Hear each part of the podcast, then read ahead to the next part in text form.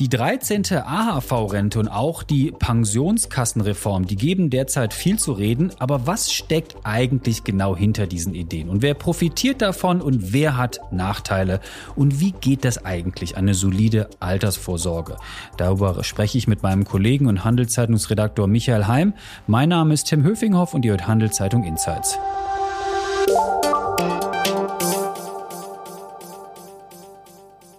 Hallo Michael. Hallo Tim.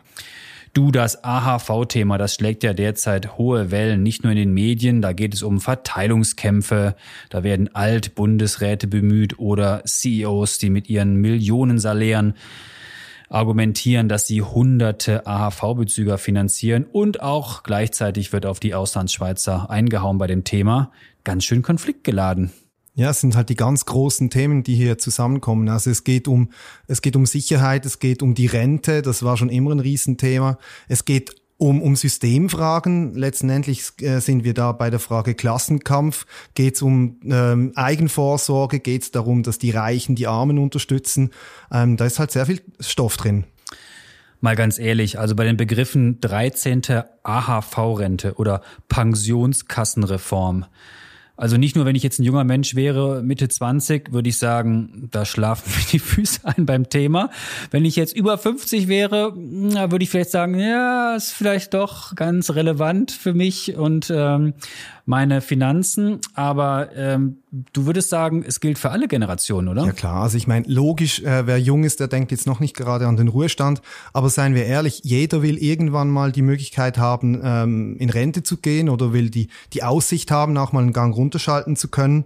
Ähm, und es ist halt einfach wichtig, also dass du auch als, als junger Mann oder als junge Frau dir überlegst, was kann ich machen, wie kann ich ein bisschen vorsorgen, weil bei der Altersvorsorge hast du riesige Hebelwirkungen drin und ähm, was du als, als 25-Jährige machst, hat halt eine riesen Auswirkung darauf, was du als 65-Jährige dann mal bekommst. Also das ist wichtig. Plus es geht um die großen Fragen des Zusammenlebens. Also wenn es um Rente geht, geht es um Alterssolidarität, da geht es darum, wer steht für wen ein. Und das sind halt alles große Fragen, die bewegen und die auch bewegen sollen. Wir sprechen ja auch deshalb jetzt über das Thema, weil eine Abstimmung, äh, wie gesagt, ansteht. Ähm, ganz einfach erklärt, worum geht es da jetzt eigentlich ganz konkret um die 13. AHV-Rente? Also wir, wir reden da über die Initiative der Gewerkschaften und du hast es eigentlich schon gesagt, es geht um eine 13. Rente und das ist relativ einfach. Statt 12 kriegst du 13 AHV-Renten pro Jahr. Also sprich, das ist ein Rentenausbau um circa 8 Prozent. Ganz vereinfacht gesagt, aber für viele Leute wäre es das. Und warum führen wir diese Debatte genau jetzt? Weil alles teurer wird? Hat die Gewerkschaftsseite jetzt gedacht, das ist ein guter Moment, um sowas zu lancieren? Oder also man, man lanciert ja so eine Initiative nicht von gestern auf heute. Von daher ist da sicher auch ein bisschen Glück dabei. Ähm, die nutzen das Kaufkraftargument sehr stark. Klar, wir hatten jetzt zwei Jahre lang ähm, Teuerung in der Schweiz. Das war etwas, was man lange nicht mehr gekannt hat. Und natürlich wird jetzt auch argumentiert, ähm, da ist Kaufkraft verschwunden und die muss man wieder sichern. Und wie macht man das? Indem man den Rentnern mehr Rente gibt. Aber auf der anderen Seite ist es natürlich ein Thema, dass das schwelt schon lange, ist auch nicht die erste Initiative, wo es um einen Ausbau der, der AHV geht. Also das ist ein altes Thema ähm, und, und jetzt äh, stimmen wir mal wieder darüber ab und ja, es kocht hoch. Wo liegen die politischen Konfliktlinien? Wer ist dafür und wer ist dagegen? Also einerseits ganz klassisch, logischerweise die Arbeitnehmerverbände, die Gewerkschaften, äh, die sind dafür, das sind die klassischen linken Parteien, sind dafür. Allerdings gibt es da gewisse Bruchlinien. Ähm, es gibt zum Beispiel in der SVP, die als Partei dagegen ist, sehr große Sympathisantenströmungen. Es gibt ganze Sektionen, vor allem in der Romandie, die sich für diese Initiative ausgesprochen Interessant, haben. Interessant, ja. Wer ist dagegen? Das sind klassischerweise die bürgerlichen Parteien.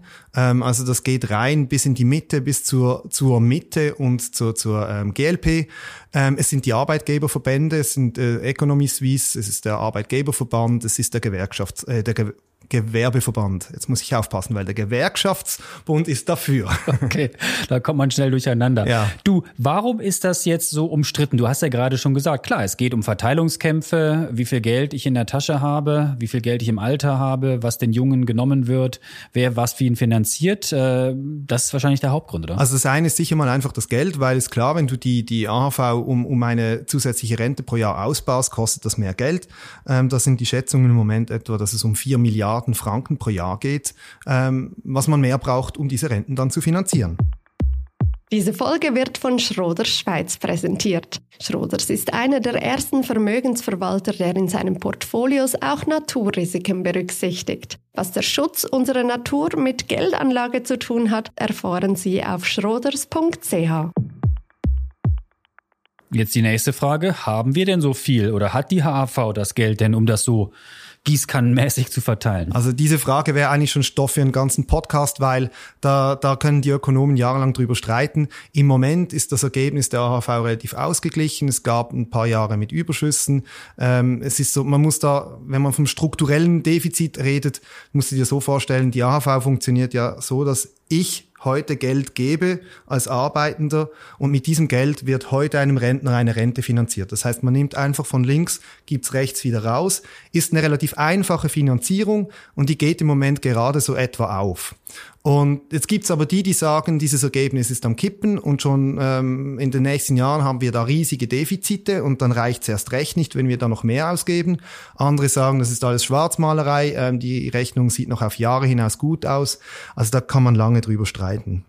Was meinst du? Wird das Projekt angenommen? Ich denke, das hat gute Chancen. Also es gab vor, glaube ich, etwa zwei oder drei Wochen gab es die Umfrage der SRG, ähm, wo sich 61 Prozent der Leute dafür ausgesprochen haben. Das ist relativ viel bei einer Initiative. Nun weiß man, dass Initiativen meistens so in den letzten Wochen vor der Abstimmung ähm, etwas an Zustimmung verlieren.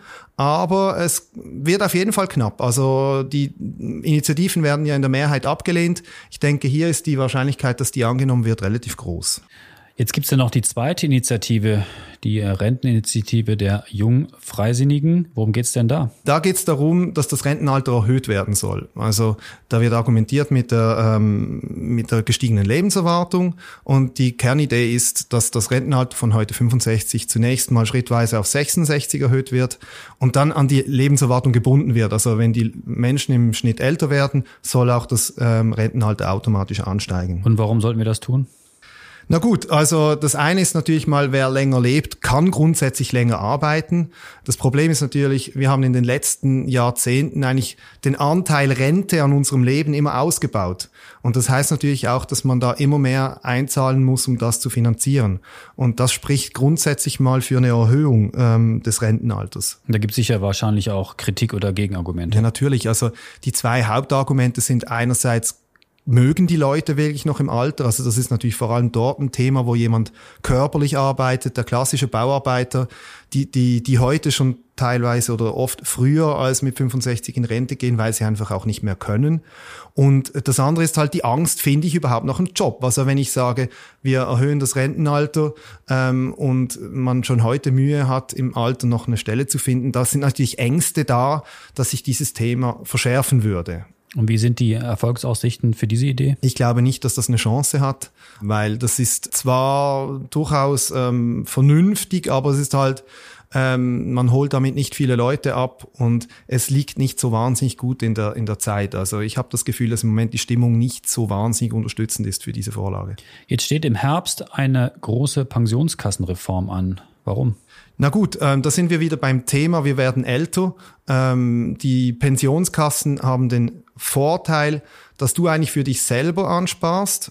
Das hat aber auch den Nachteil, dass da unglaubliche Hebelwirkungen drin sind. Und man hat jetzt halt über lange Zeit eigentlich den Leuten im Moment, wo sie pensioniert werden, zu viel Rente versprochen. Mhm. Ähm, diese Rechnung scheint nicht mehr aufzugehen oder das argumentieren die, die Pensionskassen und die Lebensversicherer. Und da müssen Reformen gemacht werden, um das ins Lot zu bringen. Aber das ist natürlich wie immer, wenn man sowas macht, äh, gibt es die, die das wollen und die, die dagegen ankämpfen. Und weil es, es also es geht, im Prinzip geht es um zwei Richtungen. Das eine ist, du sollst nicht unbedingt länger arbeiten, aber du kriegst von deinem angesparten Geld am Ende ein bisschen eine kleinere Rente. Das ist dieser sogenannte Umwandlungssatz. Das ist ein großer Teil und der andere Teil ist, gleichzeitig will man den Leuten helfen, mehr Geld einzuzahlen, wenn sie noch am Arbeiten sind und da insbesondere die tiefen Tieflöhner ein bisschen mehr reinnehmen in das System. Auch hier die Frage, wer ist dafür, wer ist dagegen? Dafür ähm, sind hier vor allem jetzt gerade umgekehrt wie vorher, das sind die bürgerlichen Parteien, das sind die Wirtschaftsverbände. Ähm, dagegen sind vor allem die ähm, Gewerkschaften und hier gibt's aber auch ähm, größeren Widerstand in, in Gewerbekreisen, weil ähm, das halt auch dazu führt, dass du mehr einzahlen musst in deine Pensionskasse und das heißt, dass du höhere Lohnabzüge hast. Und wenn wir darüber sprechen, dass es im Herbst kommt oder kommen soll, warum muss mich das jetzt schon interessieren? Ja, da gibt's eben Zusammenhänge, weil ich habe es gerade gesagt, ähm, am Schluss geht's um die Finanzierung dieser beiden Vorlagen. Und in beiden Fällen ist die Idee, dass wahrscheinlich am Ende etwas mehr einbezahlt werden muss, ähm, dass du einen höheren Lohnabzug hast ähm, auf deinem Lohn oder im Falle der AHV, dass zusätzliche Mehrwertsteuerprozente einbezahlt werden müssen. Und das steht halt in einem gewissen Konflikt, weil wenn beide Vorlagen quasi Geld beanspruchen, wird es unglaublich schwer, dieses Geld zu verteilen oder sich da zu einigen.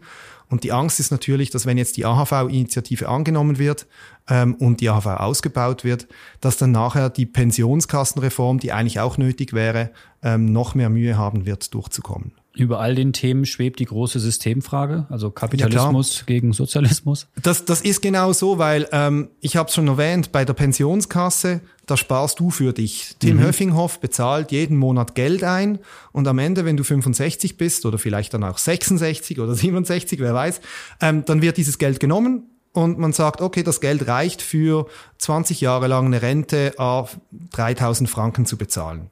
Und dann kriegst du das so. Bei der AHV ist das ganz anders. Ähm, da bezahlt jeder einen Lohnprozentsatz ein. Die AHV ist aber relativ tief gedeckelt. Das heißt, der Millionär, der bezahlt viel mehr, oder nicht der Millionär, aber der Millionenverdiener bezahlt viel mehr ein als der durchschnittliche Angestellte, kriegt aber gleich viel Rente. Das heißt, da ist ein riesen Umverteilungssystem drin. Und das erklärt dann natürlich auch, weshalb die Linken sich eher für die AHV stark machen und die Bürgerlichen sich eher für das Pensionskassensystem. Ist denn unser Rentensystem in der Schweiz tatsächlich so marode, wie viele Leute sagen? Nein, eigentlich nicht. Also ähm, es gibt ganz viele Dinge, wo man halt immer mal drum, dran rumschrauben muss, aber eigentlich ist das sehr stabil, gerade weil es eben diese verschiedenen Elemente drin hat, oder? Du hast die, die Pensionskasse, die stark an die Arbeitgeber gebunden ist. Ähm, du hast die, die AHV als quasi als Staatsversorgungssystem ähm, mit der großen Umverteilung und das gleicht sich natürlich aus. Es gibt Jahre, ähm, da funktioniert das Pensionskassensystem ein bisschen besser und es gibt Jahre, da funktioniert die AHV besser. Und die Renten schrumpfen die jetzt oder schrumpfen die nicht? Da wird groß darüber gestritten. Also der Gewerbe, äh, jetzt sage ich schon der Gewerbeverband, der Gewerkschaftsbund, ich krieg noch Ärger, ich spüre es.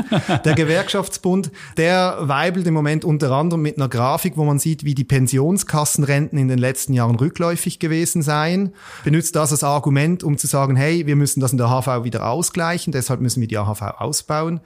Jetzt, wenn man diese Zahlen ein bisschen genauer anschaut, dann sieht man, hm, ist halt doch auch nicht so eindeutig, weil man sieht auch, dass in den letzten Jahren extrem viel Geld eigentlich aus dem Rentensystem rausgezogen wurde. Also Leute, die pensioniert werden, sagen sich, ich nehme 200.000 Franken, die ich eigentlich angespart hätte für die Rente, nehme ich raus. Ich kaufe mir davon irgendwas, ich lege das Geld selber an, aber ich beziehe es nicht als Rente. Und das fehlt dann natürlich in der Rentenstatistik. Also das ist auch ein bisschen verzerrt. Diese Folge wird von Schroders Schweiz unterstützt. Wie Schroders Nachhaltigkeit in seinem Investmentprozess integriert und Fortschritte misst, erfahren Sie unter schroders.ch. Und die Pensionskassen, die sitzen auf großen Kasten oder ist das auch alles marode? Ja, marode nicht. Im Moment würde ich mal sagen, stehen die relativ gut da. Es gab Zeiten, halt, das siehst du immer mal wieder, wenn die Börse crasht, dann äh, verlieren die Pensionskassen Geld und kommen in Unterdeckung. Im Moment sieht's relativ gut aus. Das größte Risiko bei den Pensionskassen ist halt wirklich das Unwissen, wie viel Rendite kann ich in den letzten 20 Jahren verdienen, um die Renten zu äh, finanzieren, die ich in diesen 20 Jahren ausbezahlen muss. Und das ist halt immer ein bisschen Risiko an diesem System. Aber die Pensionskassen sitzen auf sehr, sehr viel Kapital und die sind auch größtenteils sehr solide aufgestellt.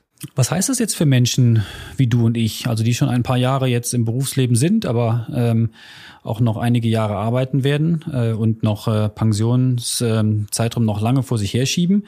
Also ähm, reicht das jetzt für einen gemütlichen Lebensabend?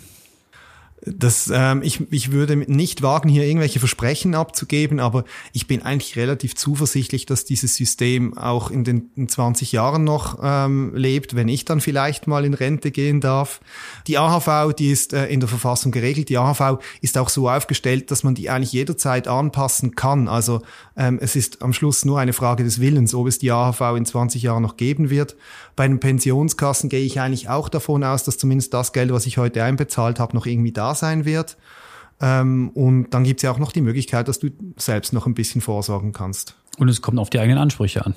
Ja, natürlich. Also was natürlich klar ist, ähm, für die meisten Leute bedeutet das pensioniert werden ein Einschnitt ähm, beim Einkommen.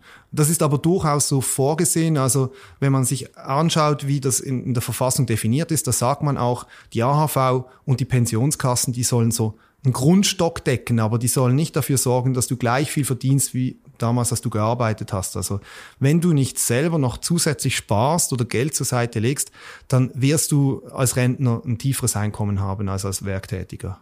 Hier bei Handelszeitung Insights im Podcast haben wir schon viele äh, Folgen auch gemacht zum Thema Geldanlage. Ihr könnt ja mal runterscrollen im Audioplayer. Da findet ihr den einen oder anderen, der auch schon ein bisschen zurückliegt, aber trotzdem noch aktuell ist. Ähm, aber vielleicht an dich am Schluss nochmal die Frage, was sind denn jetzt eigentlich so gute Tipps, die man geben kann, äh, was man in, sage ich jetzt mal im Alter von 20, 30, 40 oder auch 50 machen kann, um sich auf das Thema Rente gut vorzubereiten? Also sicher ein Tipp wäre einfach sich mal zu informieren, mal schauen, habe ich überhaupt eine Pensionskasse, wo bin ich versichert. Also ich meine, es lohnt sich immer, meistens bekommt man einmal pro Jahr so einen Brief heimgeschickt, den auch mal anzuschauen und mal zu schauen, was steht da drin. Ähm, ansonsten, ich meine, wir landen schnell mal wieder beim Ratschlag, spar mal was auf der Seite. Dritte Säule, Säule 3a heißt das Stichwort. Da könnten wir einen kompletten Podcast füllen damit. Ich glaube, dort ist einfach wichtig zu wissen, a, ähm, man sollte ein bisschen selber sparen, wenn man das kann. Das ist natürlich immer die Frage, ob du wirklich genug verdienst, um noch was zur Seite legen zu können. Aber das lohnt sich. Und wenn du das machst, vor allem als junger Mensch, lohnt es sich, dieses Geld an, in Aktien anzulegen, in Fonds oder in, in über äh, Apps wie Fiat oder Frankly, weil ähm, da darfst du äh, Risiko eingehen, weil wenn du als 20-Jähriger, als 30-Jähriger Geld anlegst, da kann die Börse dreimal crashen und du holst das wieder raus, bis du 65 bist. Und Zinsen gibt's eben nicht oder wenig. Oder? Ja, die Zinsen sind relativ bescheiden. Also da würde ich wirklich mit gutem Gewissen sagen, lohnt es sich ein bisschen Anlagerisiko einzugehen, ähm, weil du hast wirklich die Zeit, um das wieder rauszuholen. Und ich glaube, ein Tipp, der auch noch wichtig ist, vor allem Leute, die ähm, Teilzeit beschäftigt sind oder vielleicht mehrere Jobs haben, für die ist dieses Thema umso wichtiger, weil die Pensionskasse, die, die belohnt eigentlich nur Leute oder die versichert Leute mit hohen Einkommen, also, oder mit mittleren bis hohen Einkommen. Das wird was abgezogen an der Basis. Und Leute, die mehrere Jobs haben, die haben deshalb praktisch keine Pensionskassenvorsorge. Zumindest im Moment noch ist das so. Und wer mehr als einen Job hat, sollte sich unbedingt anschauen, ob es sich da nicht extrem lohnen würde, zusätzlich was zu sparen.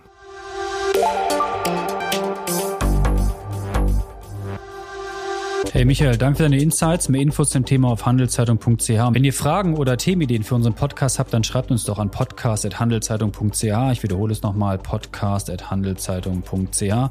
Wir freuen uns über eure Rückmeldung und noch mehr, wenn ihr uns abonniert, sei es bei Spotify, Apple oder wo auch immer ihr uns zuhört. Bleibt gesund, bis zum nächsten Mal. Danke dir, Michael.